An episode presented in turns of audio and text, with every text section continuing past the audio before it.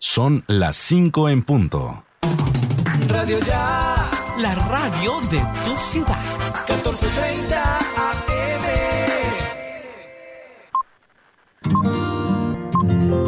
El siguiente programa es responsabilidad de sus realizadores. A las 5 de la tarde, las principales noticias del día alcanzaron su desarrollo. A las 5 de la tarde, el entretenimiento se hace más necesario. A las 5 de la tarde, podemos reunirnos todos y producir para ustedes. Cae la tarde. Cae la tarde. La manera diferente de hacer radio. Cae la tarde. Por Radio Ya. Lunes a viernes. La tarde, cae la tarde, cae la tarde. Conduce Jimmy Villarreal.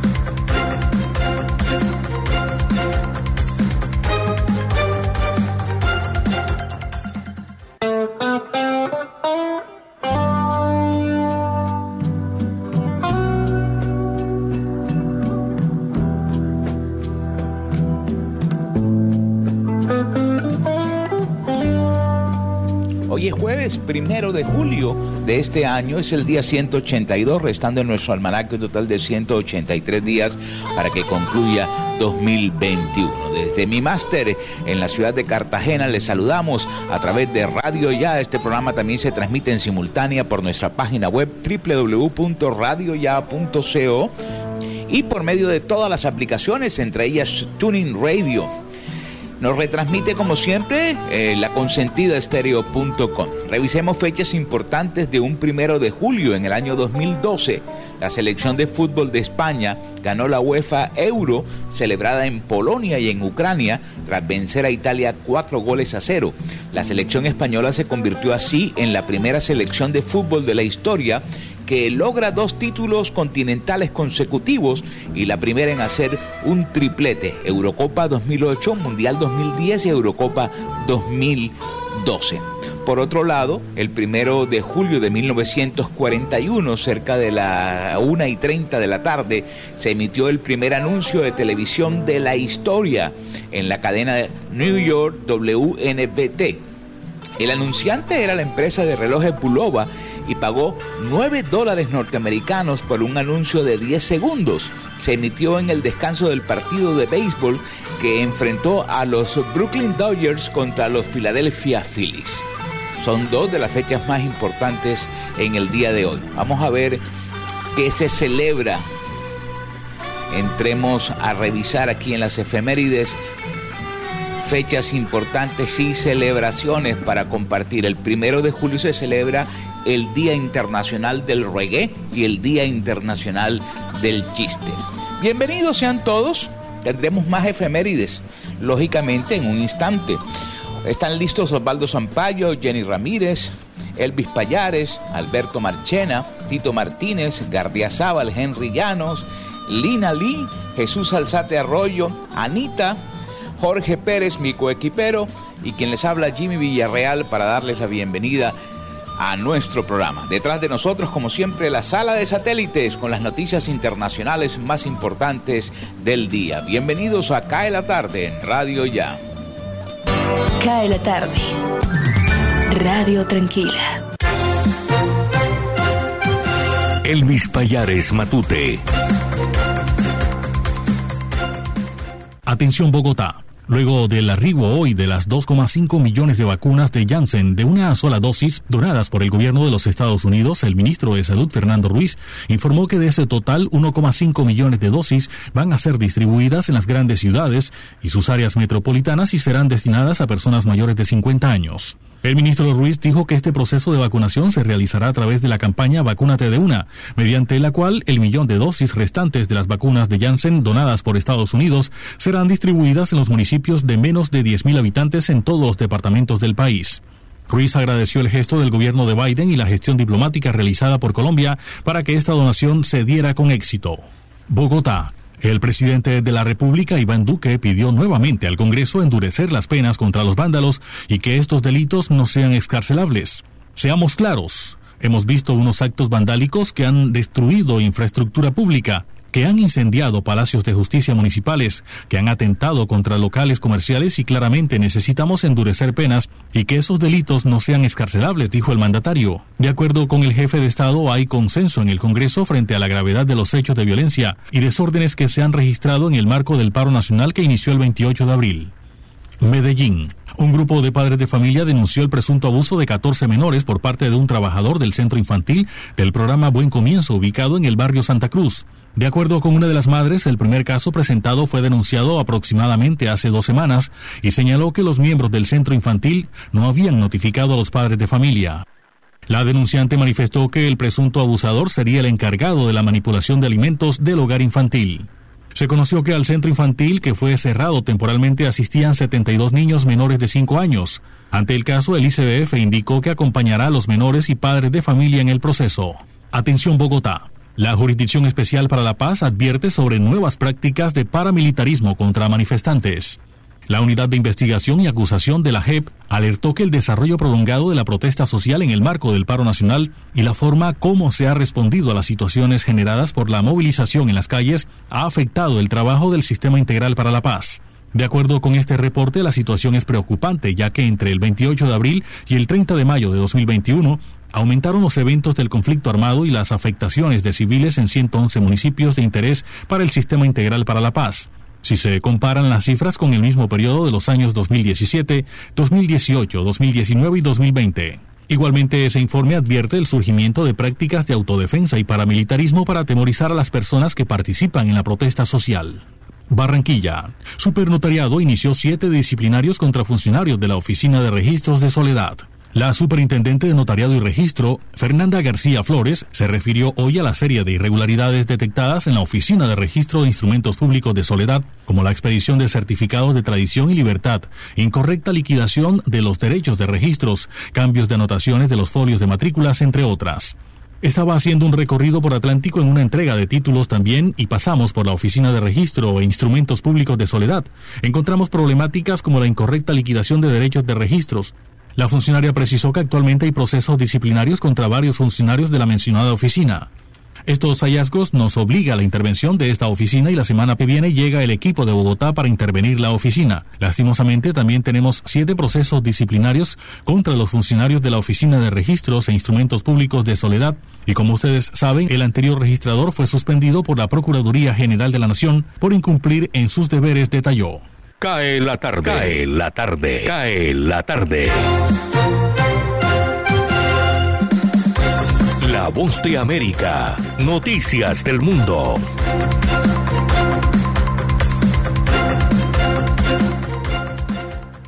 El gobernador de Florida, Ron DeSantis, ha anunciado el inicio de una peculiar competencia denominada el Desafío del Pitón en el Parque Nacional Everglades, que está destinada a proteger la vida silvestre nativa y unir a la comunidad local al premiar a las personas que cacen pitones birmanos para ayudar a controlar la superpoblación de estos animales, una especie no nativa de la Florida. El desafío del pitón en Florida comenzará el 9 de julio y durará 10 días. Los pitones birmanos se han reproducido en el sur de la Florida y están dañando el frágil ecosistema del parque, ya que cazan aves, pequeños mamíferos e incluso caimanes, y no tienen un claro depredador que ayude a mantener balance en la vida silvestre. La especie invasiva fue introducida a Florida en las décadas de los 70 y 80 y Michaela Spencer, de la Comisión de Conservación de Vida Silvestre y Pesca de Florida, remarca cómo la competencia puede ayudar a reducir su población.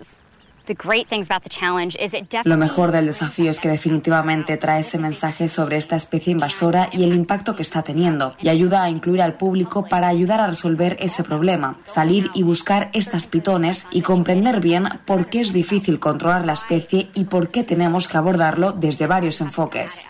Una sola pitón birmana hembra pone entre 50 y 100 huevos al año, por lo que la población ha crecido de forma espectacular en las últimas dos décadas. Desde el año 2000, el Servicio de Pesca y Vida Silvestre de Estados Unidos ha eliminado a más de 13.000 pitones, pero cada vez es más difícil controlar la cantidad de serpientes. El Parque Nacional Everglades tiene más de 550 kilómetros cuadrados y hasta este año esta competencia solo se llevaba a cabo cada tres años. Ahora, con el apoyo del gobernador Ron DeSantis, los Everglades Se convertirán en un coto de caza anual tanto para cazadores profesionales como para principiantes. Los principales requisitos para participar son estar registrado oficialmente, observar todas las medidas de seguridad y estar dispuesto a ayudar a la vida silvestre del Parque Nacional. Eso sí, está prohibido eliminar serpientes vivas. Jan Fore, del programa de vida silvestre y peces no nativos, indicó que este año el premio será de 2.500 dólares para la mayor cantidad de pitones capturados como para el más largo, y las pieles de las pitones capturadas se pueden vender o usar para textiles e incluso para hacer joyas. Ahora bien, no es recomendable comer carne de pitón,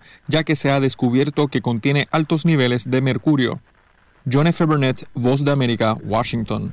Juan Guaidó, reconocido como presidente interino de Venezuela por decenas de países, convocó a los venezolanos a participar en congresos regionales que serán celebrados el lunes 5 de julio, con el propósito de que conozcan y respalden el denominado Acuerdo de Salvación Nacional. En ese sentido, Guaidó aseguró que están listos para iniciar un proceso de negociación, pero insistió en que no puede precisar una fecha debido a que también depende del gobierno y además reiteró que la llamada fase de pendulación se encuentra avanzando. La fase de pendulación es que el facilitador, en este caso Noruega, consulta la agenda con cada una de las partes que quieren llegar a un acuerdo, en definitiva, está bastante eh, avanzado y que cualquier retraso ya no depende de la alternativa eh, democrática. Expertos coinciden en que las trabas en un proceso de negociación pueden surgir desde el gobierno del presidente Nicolás Maduro, tal y como explica el internacionalista y profesor de la Universidad Central de Venezuela, Félix Gerardo Arellano. Lo que ocurre es que nunca han dado señales de estar dispuestos a un verdadero proceso electoral con condiciones competitivas mínimas. Eso para ellos implicaría la salida del poder y no tienen interés en llegar a esa fase. Estarían dispuestos a algunos pequeños movimientos, caso de los presos de Sidgo,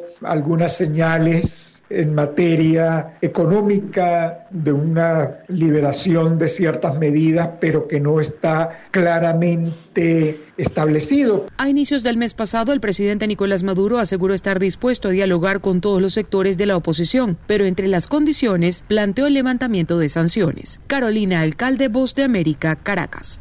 El Pentágono confirmó que dejará un número importante de tropas estadounidenses en Afganistán, que tendrán a cargo la seguridad de la Embajada de Estados Unidos en Kabul y el aeropuerto de esa ciudad, debido a que este terminal no solo sirve a los civiles, sino también a los diplomáticos que entran y salen de este país. El secretario de prensa del Pentágono, John Kirby, resaltó que la violencia que se vive en Afganistán es demasiado alta, ya que los talibanes presionan para reclamar más distritos en todo el país y agregó. Hay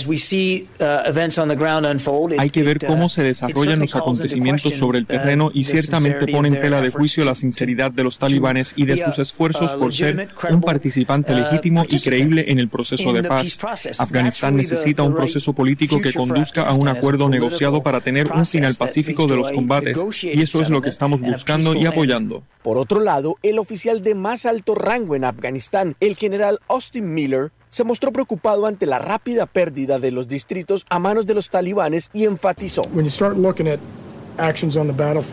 Cuando se analizan las acciones en el campo de batalla, hay muchas razones para la pérdida de los distritos a manos de los talibanes, y es algo de lo que hay que preocuparse. Además, hay que prestar atención para hacer los ajustes necesarios a medida que se pierden los distritos, pues son terrenos claves para la seguridad de la gente, las capitales y las provincias. El gobierno de los Estados Unidos se ha comprometido a continuar apoyando financieramente al ejército afgano y también a suministrar apoyo para el mantenimiento de sus aeronaves, mientras que la Organización del Tratado del Atlántico Norte, la OTAN, ha dicho que continuará entrenando a las fuerzas afganas en algún lugar fuera de Afganistán. Héctor Contreras, Voz de América, Washington. En Uruguay, el alto ritmo de vacunación comenzó a dar resultados y desde hace varios días disminuyeron los fallecimientos de pacientes con COVID-19, así como la cantidad de casos nuevos y de personas internadas en centros de cuidados intensivos. El gobierno, según lo anunció Álvaro Delgado, secretario de Presidencia de la República, se aseguró acceder a más de 7 millones de dosis de vacunas de distintos laboratorios, número que duplica a la población total del país. Uruguay es el cuarto país en el mundo en, en velocidad de vacunación y en cobertura de su población. Además, en este mes de julio llegarán a Uruguay 500.000 dosis de Pfizer que fueron donadas por el gobierno de Estados Unidos, según lo confirmó Jennifer Savage, encargada de negocios de la Embajada de Estados Unidos. Esa donación es una parte de los 80 millones de dosis que el presidente Biden anunció el 17 de mayo y refleja nuestra cercanía con Uruguay. Las autoridades están preocupadas también por la aparición de nuevas cepas como la Delta, que ya está en Argentina y en Brasil pero que aún no fue detectada en Uruguay. Esto lo dijo el ministro de Salud, Daniel Salinas. Es una pandemia que hemos aprendido que, que no termina, es como un bucle donde se van generando nuevas variantes. En Uruguay se vacuna contra el COVID a los mayores de 12 años. Actualmente, el 64% de la población ya recibió la primera dosis y 47% tiene las dos dosis. Leonardo Luzzi, Voz de América, Montevideo. Cae la tarde, Radio Blada, para regresar a casa. Cae la tarde, radio para compartir un café. Revisemos fechas importantes. En el año de 1861 fue la publicación de la primera edición del Observador Romano en la ciudad del Vaticano. En el año de 1863 comenzó la batalla de Gettysburg, una de las más importantes de la guerra civil de los Estados Unidos. En el año de 1875, 22 países europeos y Estados Unidos firman el Tratado de la Unión Postal General, el precedente de lo que sería después la Unión Postal Universal. En el año de 1903 comenzó el primer Tour de Francia de la historia. Por otro lado, en 1916 entró en vigor la denominada Ley Seca que prohíbe la venta de bebidas alcohólicas en los Estados Unidos. En el año de 1921 fue la fundación del Partido Comunista de la China, el famoso PCC, en Shanghái. En 1960 Somalia se independiza de Italia y del Reino Unido. En el año de 1962 Burundi y Ruanda se independizan de Bélgica. En el año de 1965 los Beatles llegan a España para actuar en dos conciertos en Madrid y en Barcelona. En el año de 1999, tras casi 300 años de la firma del Acta de Unión, el nuevo Parlamento escocés recibe sus poderes de Londres y la reina Isabel II lo abre oficialmente. Continuamos al aire en Cae la Tarde en Radio Ya.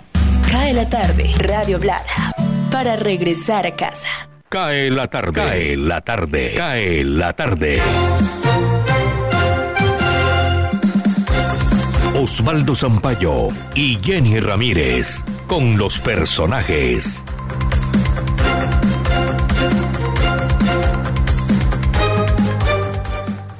Cae la tarde y aquí están las noticias de hoy. 107 empresas en el Atlántico ya compraron 14 mil dosis de vacunas contra el coronavirus. Sobre el tema nos habla el presidente de la Cámara de Comercio de Barranquilla, Manuel Fernández Ariza. 107 empresas eh, están avanzando eh, eh, en el proceso con, con la ANDI, 99 pertenecen a Barranquilla, dos son de Galapa, otras dos de Puerto Colombia y cuatro del municipio de Soledad. Eso representa alrededor de 14.732 vacunas, pero es muy importante también mencionar otra cosa. Nosotros seguimos trabajando para ayudar a los empresarios.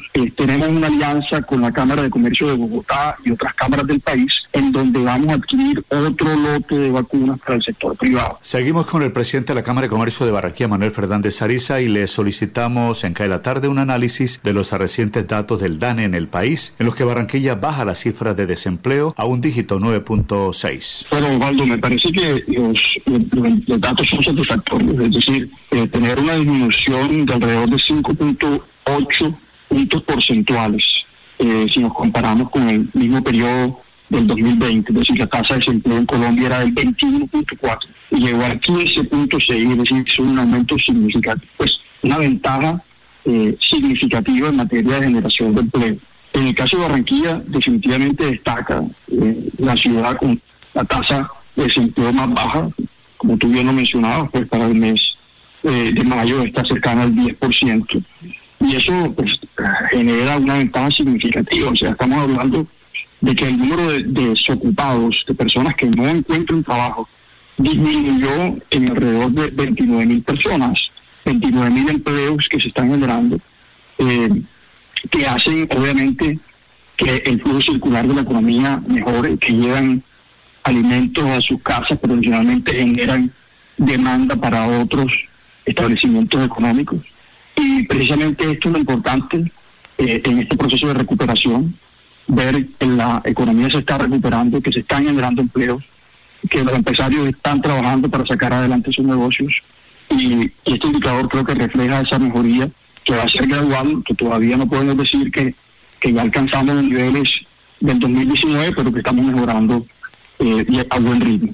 Doctor Manuel Fernández, ¿qué piensa de los estímulos laborales para el empleo de jóvenes y mujeres mayores de 40 años? Yo pienso que es importante eh, resaltar eso, ¿no? los esfuerzos que se están haciendo desde el gobierno nacional con estos programas de estímulo para el primer empleo, que buscan pues, claramente que se enganche un mayor número de jóvenes en, pues, el sector productivo y también las mujeres, porque las mujeres han sido muy golpeadas por, esta pandemia eh, por múltiples razones, ya sea porque perdieron a su cónyuge o porque para sostener el hogar eh, el cónyuge sale a trabajar y ella se queda cuidando a los hijos. Definitivamente estos apoyos son necesarios. Eh, lo positivo es que Barranquilla tiene bajas tasas de desempleo y hay ya unas políticas encaminadas a reducir esas brechas de género y, de alto desempleo en jóvenes. En otras noticias, Piojo y sus corregimientos arrancaron hoy y hasta el 15 de julio un piloto de vacunación masiva para mayores de 12 años que promueven la Gobernación del Atlántico, la nueva EPS y Caja Copi. Se pretende inmunizar y proteger al 70% de la población. Omaira González es la alcaldesa de Piojo. Esta eh, vacunación se, se está realizando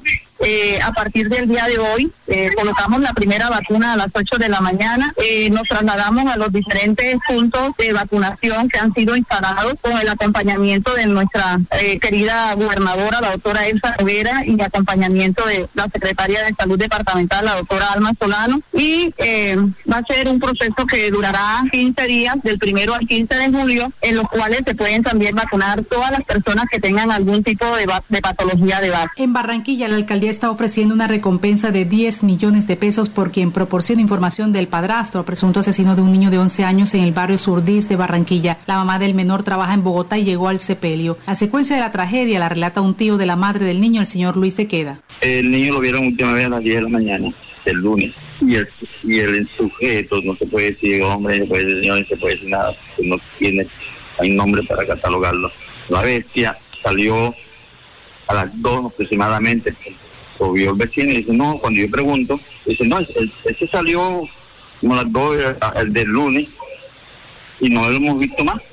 Hasta ahí tengo la información porque no no sé más nada, eso lo hizo el vecino y no escucharon, no hicieron ruido, el ruido se escuchó porque él lo electrocutaba. Y una pistola esa que mete corriente, no recuerdo cómo se llama, el, algo así. Y lo electrocutó mucho, tenía muchas picadas de la, de la pistola esa en el cuerpo y de, de le cayó a golpe una llave, con algo, me imagino. Entonces por eso los vecinos no escucharon nada, pero sí escuchaban el ruido de la, de la pistola. Pues, que genera, las pistolas generan un ruido electrónico ahí y escucharon eso nada más. Por eso el niño no pudo gritar.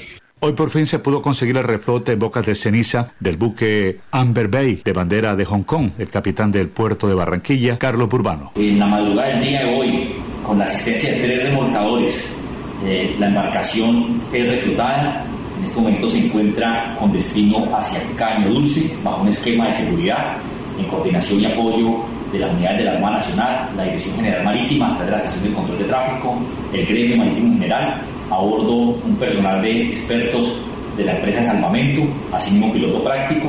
En este momento la operación continúa en su segunda fase, corresponde llevarlo a Caño Dulce, llevarlo a aguas más seguras efectuar inspecciones en cuanto a su casco, su maquinaria, la carga y asimismo proceder a efectuar inspecciones por parte de la Autoridad Marítima como tal. Para acá en la tarde les informó Osvaldo Sampaio Cobo y Jenny Ramírez Ahumada. Cae la tarde, cae la tarde, cae la tarde. Señal internacional, Deutsche Welle, desde Alemania.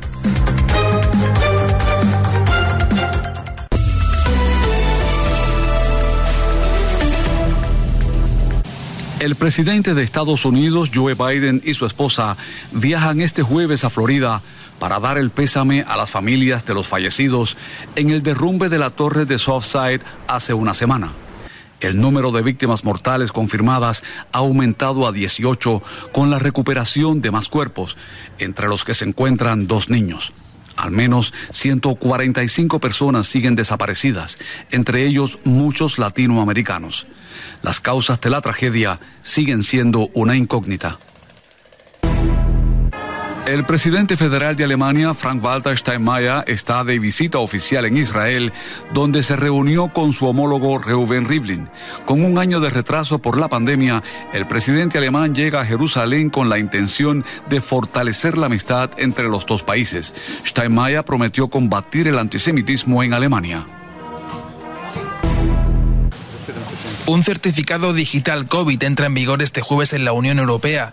El objetivo es facilitar la movilidad entre los 27 Estados miembros del bloque e impulsar el turismo con la vista puesta en la campaña de verano europeo. El certificado unifica el sistema a nivel comunitario para demostrar la vacunación contra el virus, los resultados negativos de un test o la recuperación de la enfermedad en los últimos seis meses. Todas ellas son condiciones para cruzar las fronteras de la UE. La variante Delta de la COVID-19 ya se encuentra en 14 países de América, advirtió la Organización Panamericana de la Salud. Argentina, Brasil, Chile, Canadá, México, Estados Unidos o Perú son algunos de los países que han ya confirmado la presencia de la variante de origen indio. América registra en lo que va de semana más de un millón de infecciones y 30 mil muertos. Según la OPS, ello mantiene al continente como epicentro de la pandemia.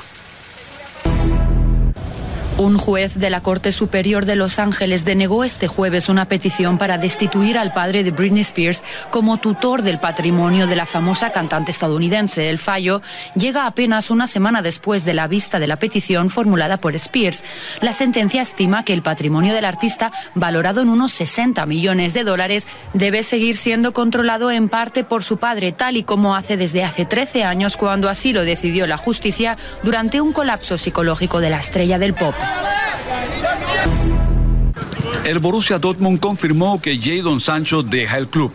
El equipo alemán confirma su venta al Manchester United por 85 millones de euros. El futbolista inglés es una de las grandes promesas del fútbol europeo. En sus cuatro temporadas con el Dortmund marcó 50 goles en 137 partidos. Cae la tarde, Radio Blada, para regresar a casa. En el año de 1899 nació Thomas Dorsey, compositor norteamericano de jazz. En el año de 1899 Charles Lupton, actor y cineasta. En el año de 1902 William Wilder, cineasta, productor y guionista norteamericano. Miremos quién más se encuentra aquí. 1934 Sidney Pollack, el actor y productor negro norteamericano que rompió en dos la historia del cine en ese país.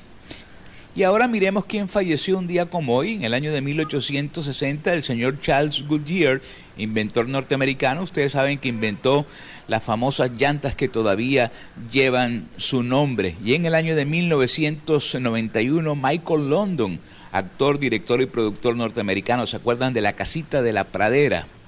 1997, Robert Mitchum, actor norteamericano. 2004 murió Marlon Brando, actor y director norteamericano. Bueno, hemos completado las fechas importantes en nuestro programa en el día de hoy. Continuamos al aire en Cae la tarde. Cae la tarde. Radio Tranquila. Indicadores económicos. Soy Tito Martínez Ortiz. Si bien Ecopetrol continúa siendo la empresa más grande de Colombia, tras registrar ventas por 50 billones de pesos, gracias a una estrategia que le permitió contrarrestar uno de los peores años que ha vivido el petróleo, hay dos nuevas compañías que entraron entre las 10 con mayores ingresos. Se trata de Nueva EPS, que ahora está en la octava posición, y de ISA, que escaló hasta el noveno lugar. En el caso de la primera, se vio beneficiada por el manejo de la pandemia, pues el sector salud fue uno de los más requeridos para contrarrestar el COVID-19. En términos de ingresos, durante el año 2020, la EPS sumó 9.9 billones de pesos, tras presentar un incremento del 25,76% en un año en el que la economía registró su peor decrecimiento en la historia reciente. En el caso de ISA, sus ingresos llegaron a 9,1 billones de pesos, tras un incremento de 11,94%. El comportamiento de las utilidades fue aún mejor, ya que alcanzaron los 2 billones de pesos tras crecer 25,66%. EasyFly, aerolínea líder del mercado regional, sigue mostrando su compromiso con la conectividad aérea del país. Agrega una nueva ruta a su operación, Medellín-Popayán-Medellín, la cual empezará a operar desde el día 2 de julio del presente año. La salida del vuelo de la ciudad de Medellín será desde el aeropuerto Enrique Olaya Herrera, ahorrando a los pasajeros tiempo y dinero, dada la cercanía de este terminal aéreo al centro de la ciudad. Los pasajeros interesados en esta nueva ruta podrán adquirir los tiquetes en todos los canales de venta con los que cuenta la aerolínea, call center, agencias de viajes y a través de la página web www.easyfly.com.co. Con esta nueva ruta, EasyFly consolida su operación en la región de Antioquia, donde ha movilizado desde el aeropuerto Enrique Olaya Herrera a más de 330.780 pasajeros, desde la reactivación aérea después de la pandemia, con vuelos directos hacia las ciudades de Cali, Cartagena, Armenia, Ibagué, Manizales, Apartadó, Corozal, Montería, Villavicencio, Bucaramanga, Cúcuta, Pereira y Quibdó. La aerolínea también ofrece vuelo con conexión desde Medellín hacia Tumaco, Guapi y Puerto Asís, a través del aeropuerto Alfonso Bonilla Aragón, que sirve a la ciudad de Cali. De igual manera, desde la ciudad de Popayán ha transportado más de 10.000 pasajeros con vuelos directos hacia la ciudad de Bogotá. Con la capital del departamento del Cauca, EasyFly cumple seis años de operaciones y ahora suma esta nueva ruta para optimizar la dinámica del aeropuerto Guillermo León Valencia de Popayán. Cae la tarde radio para regresar a casa. Cae la tarde. Cae la tarde. Cae la tarde. Radio Francia Internacional. Noticias del Mundo.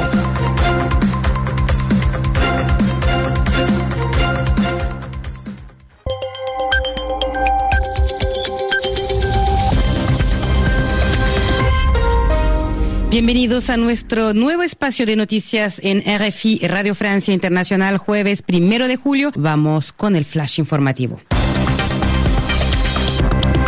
Natalia Olivares. Y Donatien que hay en la técnica, vamos ahora mismo con las noticias. En Pekín, el presidente Xi Jinping celebró triunfalmente el ascenso irreversible de China, colonizada y ahora convertida en una potencia mundial. Hemos logrado nuestra primera meta centenaria. Hemos creado una sociedad próspera en esta tierra china y hemos resuelto el problema de la pobreza. El Partido Comunista y el pueblo chino declara al mundo con valentía que nos hemos levantado y que la época en la que el pueblo chino podía ser pisoteado y oprimido ha terminado para siempre. Con este gran renacimiento, China ha entrado en un proceso histórico irreversible. El líder chino en un discurso emotivo del centenario del Partido Comunista en el poder y dirigido de manera indirecta a Occidente. El gobierno turco Recep Tayyip Erdogan se retiró oficialmente de la Convención de Estambul, el tratado internacional que protege a las mujeres contra las violencias machistas, firmado por 45 países. Es el primer instrumento supranacional firmado para prevenir la violencia. En Canadá, expertos encuentran otras 182 tumbas sin nombre en un antiguo internado de niños indígenas entre 5 y 13 años. Esto sucede en medio de escándalos de abusos en centros católicos contra las poblaciones nativas. Los casos de COVID-19 comenzaron a aumentar desde la semana pasada en Europa tras 10 semanas consecutivas de retroceso del número de contagios, indicó el jueves la OMS alertando sobre una nueva ola del virus. El ministro alemán de la Salud advirtió que la variante Delta será la causa de entre 70 y 80% de las infecciones. Esto mientras se inaugura este jueves el nuevo pase sanitario para los residentes europeos. Y se destaca destaca también este primero de julio la muerte de Donald Rumsfeld en Estados Unidos, controvertido hombre de confianza del presidente George Washington Bush y artífice de la guerra en Afganistán y de la invasión de Irak tras los atentados de Nueva York y Washington en 2001. Y hasta aquí finaliza nuestro flash informativo de las 4 de la tarde en Radio Francia Internacional. Sigan con nosotros.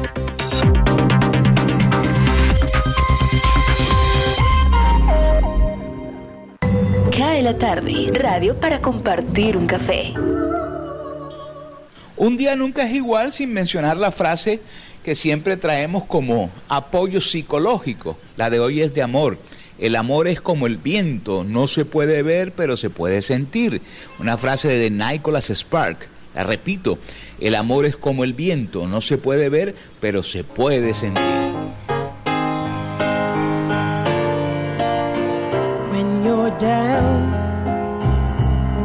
Troubled and you need some love and care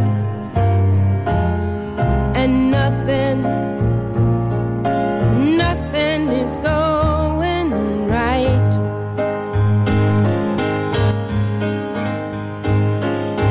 close your eyes and think Cae la tarde, Radio Blada, para regresar a casa. Cae la tarde. Cae la tarde. Cae la tarde.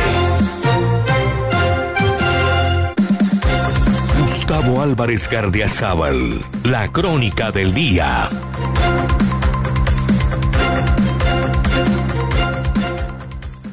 Dentro del confuso y mediocre panorama político que vive Colombia y que han acabado de enturbiar la pandemia y el paro, no se vislumbraba ningún candidato capaz de alegrar el cotarro y poner a bailar mambo a los que todavía quieren escuchar boleros. El surgimiento de la candidatura de Piñacue dentro del maíz, que podría ser una pica en Flandes para la renovación y el consenso, se ha visto frenado porque Piñacue resultó hasta ahora temeroso en desafiar a su verdadero rival, Gustavo Petro, con quien deberá enfrentarse el maíz en las primarias del pacto histórico. Los demás apenas se asoman la cabeza para distinguirse en las montoneras que han ido creando para no sentirse tan desamparados. Los del centro izquierda, desnutridos de votos, esperando como novia en la estación del tren la llegada incierta del flojo de Fajardo. Los del centro derecha, incapaces de promulgar las frases bonitas de consenso que dice Dilian, la dueña de los votos, y extrañamente acallando las ideas nacionales agresivas que Luis Pérez lanza en cada salida a falta de caudal.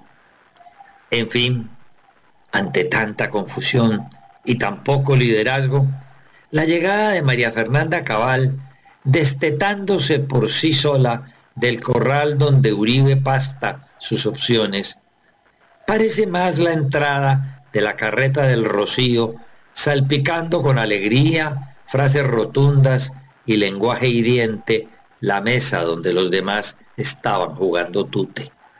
Apoyada en su rostro impávido, abriendo los ojos y amenazando siempre con su cornamenta imaginaria. La cabal irrumpe para desbaratar el tímido columpio de juegos de los uribistas y obligarlos, con el expresidente a la cabeza, a mirar la triste realidad de estar condenados a perder si siguen defendiendo al malhadado gobierno de Duque. Como tal, la cabal no enfrentará a Oscar Iván, que no le pone un trapo colorincha al toro emberracado de Petro, sino al mismo exalcalde de Bogotá, a quien ella parece asegurar a las graderías que rejoneará sin pestañear y con idéntico tonito imprecativo de las esclavistas señoras de Buga, de donde ella desciende. Tendremos entonces divergencias groseras, pero simpaticonas, y obviamente un cambio de lenguaje de parte de todos los aspirantes a ser presidentes, a quienes ella tratará de arrollar con la misma impavidez con que conduce, disfrazada de manola, la carreta del rocío, mirando la realidad nacional a través de sus ojos vacunos que pocos políticos tienen. Que habrá espectáculo, no me queda duda. Muchas gracias.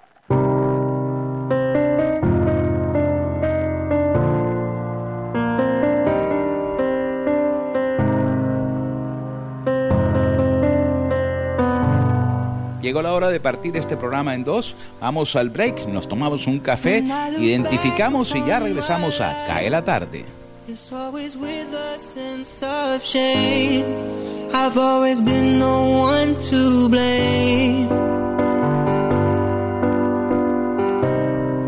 For everything I long to do, no matter when or where or who, has one thing. Cae la tarde. Radio Tranquila. www.radioya.com es la radio digital de tu generación.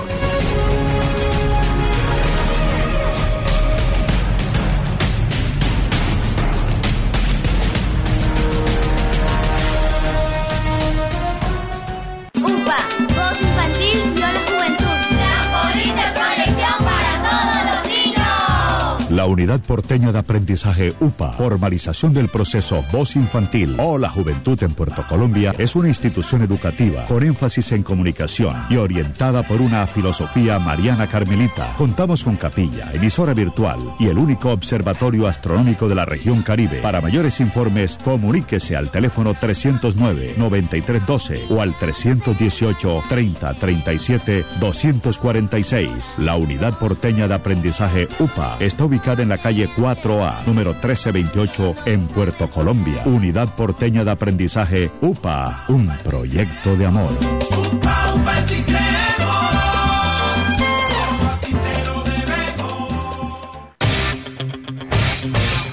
15 de julio 2021. 36 años de noticias ya. Experiencia y vigencia. El periodismo en buenas manos.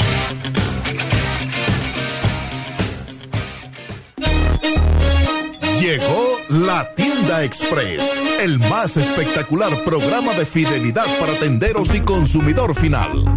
La tienda express, módulo de mercadeo y radio promocional multimarcas que se comunica con los tenderos a través de la radio y visita las tiendas sembrando su producto. La tienda express, 20 años diseñando estrategias exitosas con las mejores marcas del país. La tienda express, mayores informes al 315-545-3545. Ahora, Radio Ya, en la era del podcast. Busque lo mejor de nuestra programación en podcast y escuche Radio Ya en diferido. Nos encuentra en todas las plataformas de podcast totalmente gratis, como Radio Ya. Cae la tarde. Radio Blada. Para regresar a casa. La tarde, cae la tarde, cae la tarde. Desde el otro lado del planeta, Radio China Internacional. Esta es Radio Internacional de China. El consejero de Estado y ministro de Relaciones Exteriores chino Wang Yi pidió este martes a los miembros del Grupo de los 20 que promuevan el espíritu de asociación y hagan sugerencias para realizar esfuerzos conjuntos.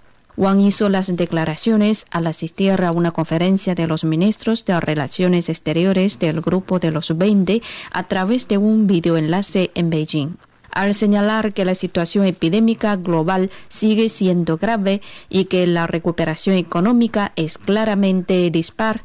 Wang dijo que los miembros del grupo de los 20 deben mantener la unidad y la cooperación y ejercer liderazgo en la lucha mundial contra la epidemia. Es necesario acelerar la implementación de los resultados de la Cumbre Mundial de la Salud, fortalecer la cooperación en vacunas, diagnóstico y tratamiento, prevención y control conjuntos, y proporcionar más apoyo a los países en desarrollo, añadió Wang.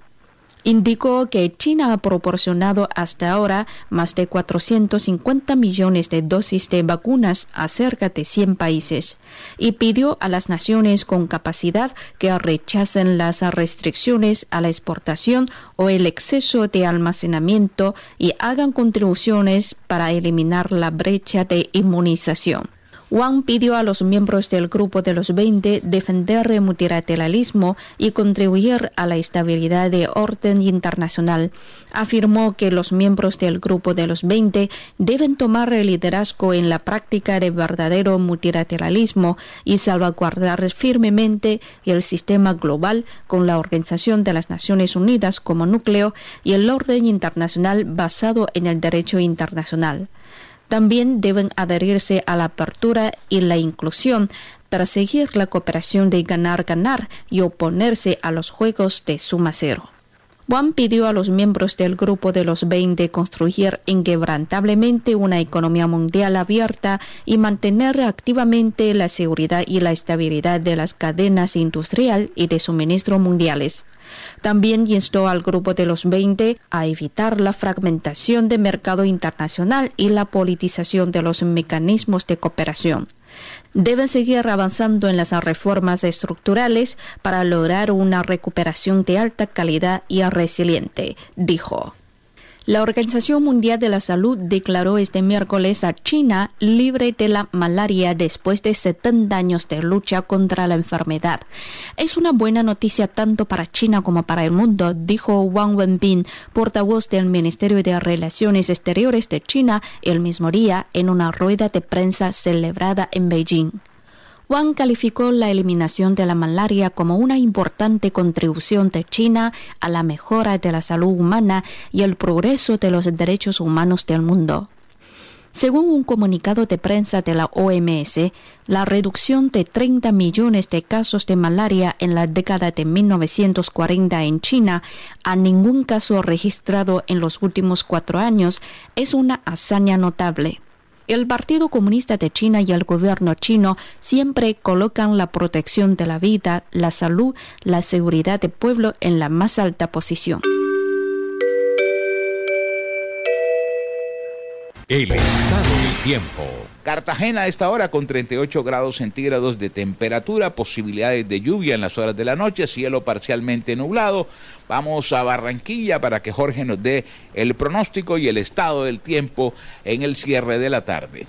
Así es, Jimmy. Antes de entregar el, el estado del tiempo en la ciudad de Barranquilla, esta noticia importante, atención por protesta en el barrio La Paz, al suroccidente de Barranquilla, se encuentra obstaculizada la carrera 13 con calle 104.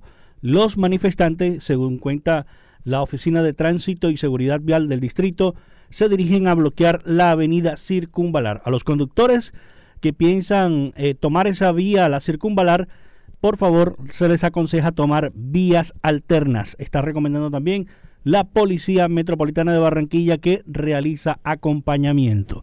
A esta hora, Jimmy, eh, cordialísimo saludo para usted en la ciudad de Cartagena.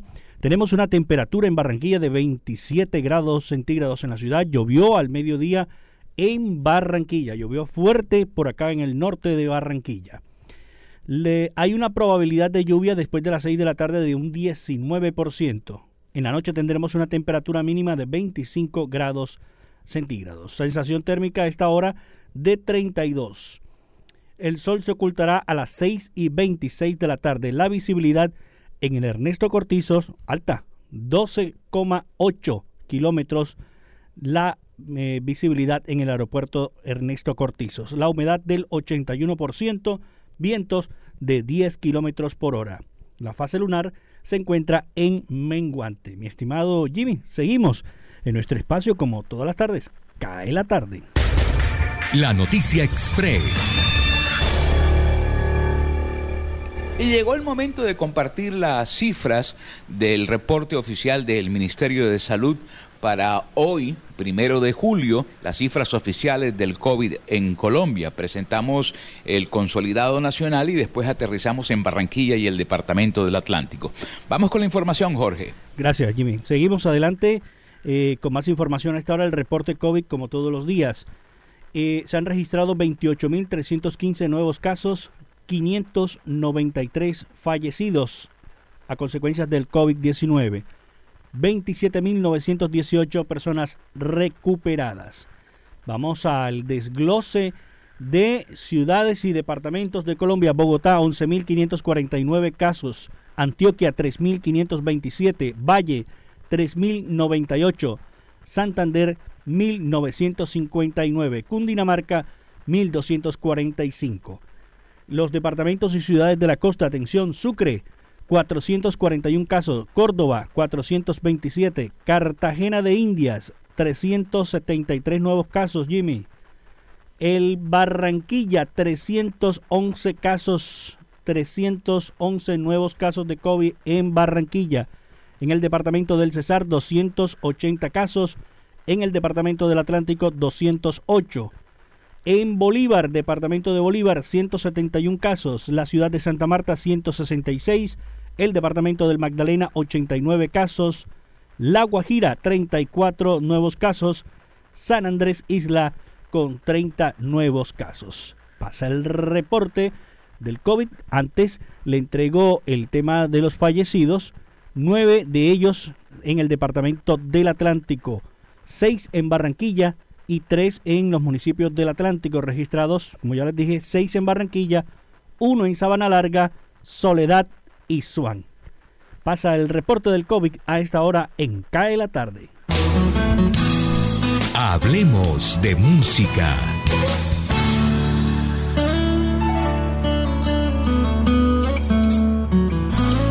La versión original de La Gozadera, junto a Marc Anthony, fue uno de los éxitos más grandes de la última década, superando los 1.3 billones de reproducciones en YouTube y obteniendo certificación de 12 veces platino en Estados Unidos y Puerto Rico. Su coreografía y sus divertidos movimientos de cabeza inspiraron un sinfín de memes, y la canción llenó las pistas de baile alrededor del mundo. Ahora, la gozadera llega con letra alusiva a la Copa América, a este torneo de fútbol que reúne las selecciones nacionales masculinas de 10 países de Sudamérica. El video musical correspondiente fue filmado en Miami. Para caer la tarde les informó desde Miami Lina Lee. La Copa América lo confirmó.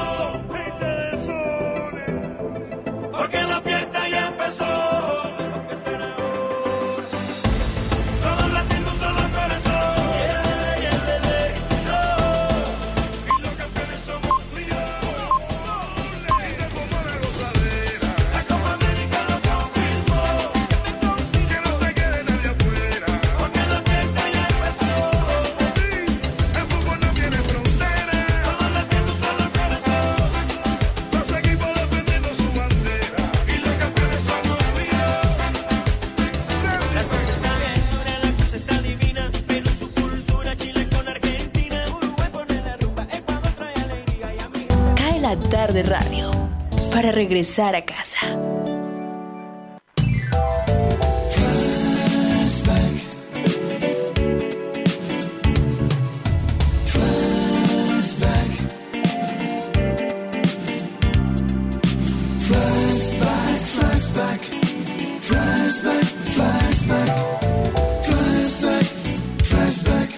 Un primero de julio del año de 1979 se lanza en Japón el Sony Walkman. Originalmente se conoció con un nombre diferente, el Sonabout. El precio inicial de venta fue de 150 dólares. Era muy costoso, por cierto. Y terminó siendo lanzado en Estados Unidos seis meses después, en junio del año de 1980. Se considera como uno de los eh, aparatos electrónicos que cambió la historia de la música, disparó el consumo de los cassettes alrededor del mundo evolucionó en versiones eh, especiales protegidas contra el agua, incluía muchos radios de AM y FM y cualquier tipo de configuraciones especiales. Aniversario del nacimiento del el famoso Walkman de Sony. Flashback.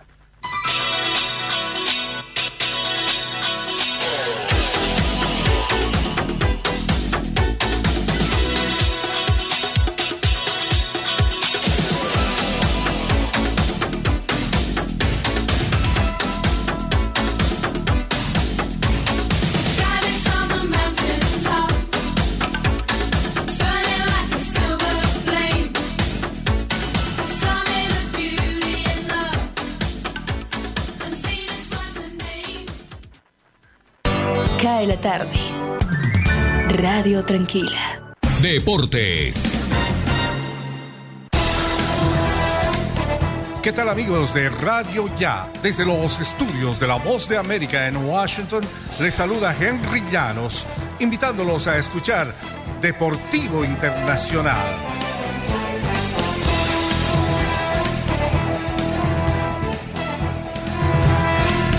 En otras acciones, Coco Gauff y Jennifer Brady encabezarán el equipo olímpico de tenis de Estados Unidos que disputará la justa de Tokio sin las dos mujeres y los cuatro hombres mejor clasificados según el plantel.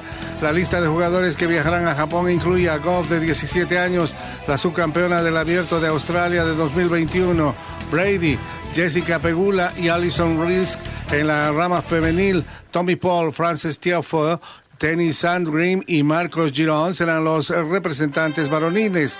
Las ausencias notables, Serena y Venus Williams, que suman nueve medallas olímpicas, 30 títulos de Grand Slam en singles y 14 en dobles.